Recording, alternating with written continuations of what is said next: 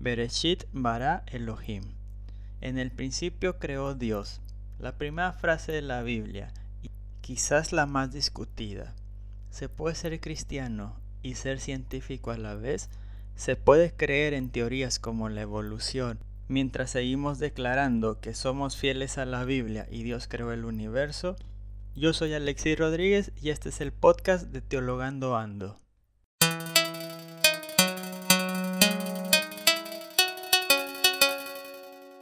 ¿Qué tal amigos? Bienvenidos de nuevo a otro episodio de su podcast de Teologando Ando y en esta ocasión quiero hablarles de un tema bastante complicado que es el relato de la creación en Génesis.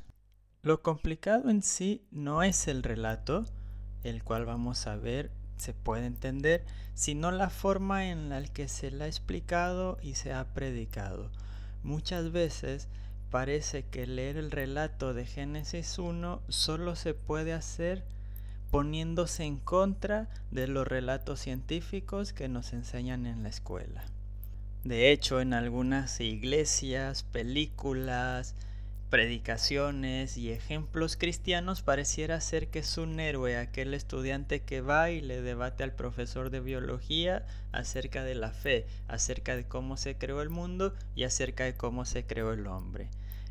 En mi caso personal, para los que no me conocen, tanto mi mamá como mi papá estudiaron biología. Así que es una cuestión que viví muy de cerca durante toda mi juventud. Se puede ser un cristiano fiel al texto bíblico y al mismo tiempo estar abierto a escuchar, a razonar y a creer en teorías tales como la evolución o el Big Bang? Como biblista, teólogo y pastor, yo creo que sí, sí se puede. Pero primero les quiero explicar el por qué decidí crear este podcast, este episodio específicamente. El año pasado yo había escrito un artículo en el blog, que lo voy a dejar en el link si alguno lo quiere leer, que se llamaba Génesis, no te lo tomes tan literal, en el cual explico un poco de qué es lo que perdemos cuando tomamos Génesis en su sentido literalista, sentido que muchos le dan cuando se ha predicado y cuando se ha enseñado erróneamente. Y ahí pongo varios puntos que yo creo que el texto de Génesis 1, Génesis 2 nos enseña que tal vez no hemos puesto tanto énfasis durante la predicación. Además de este artículo, estuve hablando con varias gente y me di cuenta que muchos se sorprenden cuando les empiezas a explicar que Génesis no es un relato de ciencia y que no necesitan creer en el creacionismo para ser cristianos. Es decir, no necesitan creer que la tierra se creó literalmente en siete días para poder ser fieles a la Biblia y ser fieles al cristianismo. ¿Se puede? Sí se puede. Por cierto, para los que hablan inglés, les quiero recomendar una página web muy buena donde teólogos y científicos ponen artículos sobre este tema en particular. Se llama biólogos.org. Es una página bastante particular y diseñada y escrita por especialistas en el tema. Vayamos al texto de Génesis 1, el relato de la creación, el más conocido, y en el cual nos encontramos a un Dios que crea tanto por medio de la palabra, Dios dijo, y por medio de la acción, Dios hizo. La mayoría seguro conoce o ha escuchado de este relato, así que no es necesario leerlo todo completo. Si no te lo sabes, te recomiendo abrir cualquiera de tus Biblias y lo vas a encontrar justo en la primera página del Génesis. Ahora bien, la pregunta es, ¿qué es este relato? Cuando nosotros leemos la Biblia necesitamos siempre ver qué género literario estamos leyendo. La Biblia se conforma, como muchos saben, de diferentes libros y cada libro pertenece a un género literario y cada género literario tiene sus propias reglas de interpretación. Por ejemplo, yo no leo una poesía como leo un libro de historia y no leemos un libro de historia como leemos un libro de cuentos infantiles, por ejemplo. Entonces, ¿qué género literario tenemos en el Génesis? Algunos predican este texto como si fuera un texto científico, es decir, un texto que explica cómo se creó el mundo y que quiere darnos la descripción de las cosas que pasaron, como nuestros libros de historia actual que intentan y algunos piensan que son imparciales, lo cual no es cierto, cada libro de historia tiene su propia parcialidad y nunca en la ciencia hay completa imparcialidad, eso lo podemos saber desde ya. Pero Génesis no es un libro de ciencia, no es un libro que intenta explicar o intenta describir lo que está pasando o lo que ha pasado en un tiempo anterior, sino que es un libro que intenta explicar el presente y decirnos o decirle a sus destinatarios cómo vivir en el mismo. ¿Cuál es entonces este presente de los destinatarios originales del texto de Génesis? Algunos inocentemente todavía creen que fue Moisés el que escribió el relato del Génesis, por lo tanto lo tiran demasiado atrás. Sin embargo, déjenme decirles que el texto de Génesis más probablemente fue escrito durante el exílico babilónico, cuando Israel es llevado a Babilonia, ya se sabe en la historia también, ahí también toma relatos míticos que ya existían en aquel tiempo y toma algunas de las características para escribir y editar un relato que le sirve a Israel para mantener su cultura y para mantener su identidad. Vamos a pensar más detalladamente qué es lo que está pasando por la mente de los escritores. Para ser claros, les quiero decir que me estoy refiriendo completamente al relato sacerdotal de la creación, es decir, el que va desde Génesis 1.1 hasta Génesis 2.4, no el siguiente. ¿Cuál es la situación de un israelita en el exilio en Babilonia? Pongámonos en sus zapatos. Toda la vida, el centro de la vida de Israel ha sido la religión. Y la religión tiene su centro en el templo y en los sacrificios. Ahora bien, este es un pueblo que ha sido despojado tanto de su templo como del lugar de los sacrificios y ha sido llevado a un lugar donde existen otros dioses y donde existen otras costumbres.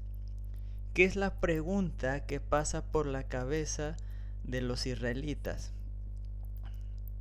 ¿Estos dioses vencieron a Jehová? ¿A Yahvé? O como les guste decirle a cada uno. ¿Estos dioses vencieron a mi Dios? Recordemos que Israel tenía un monoteísmo práctico, no teórico. Creían en la existencia de otros dioses, pero Yahvé era su Dios. Entonces empiezan a preguntar, ¿todos estos dioses, los dioses babilónicos, realmente han vencido a nuestro Dios?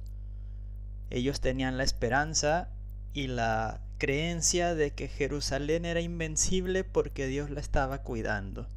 Y cae Jerusalén. ¿Qué pasa? ¿Qué ha pasado entonces? ¿Qué esperanza tenemos como pueblo si ya nuestro Dios ha sido vencido? Es aquí donde se hace necesario un relato que explique lo que está sucediendo.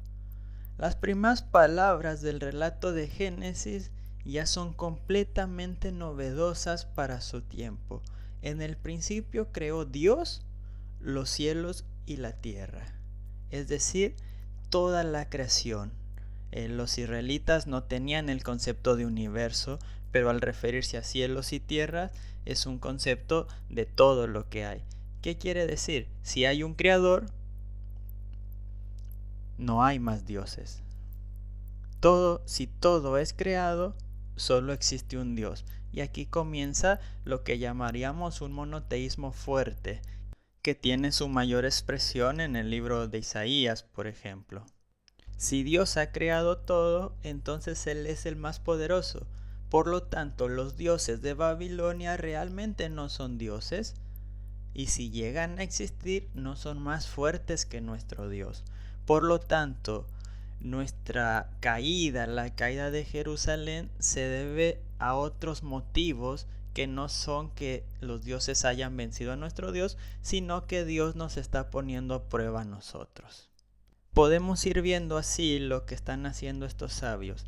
Toman tradiciones ya existentes y la convierten a la fe de Israel y hacen de esta historia una historia fácil para ser aprendida, ser memorizada y ser llevada a la práctica. ¿Cómo podemos saber esto?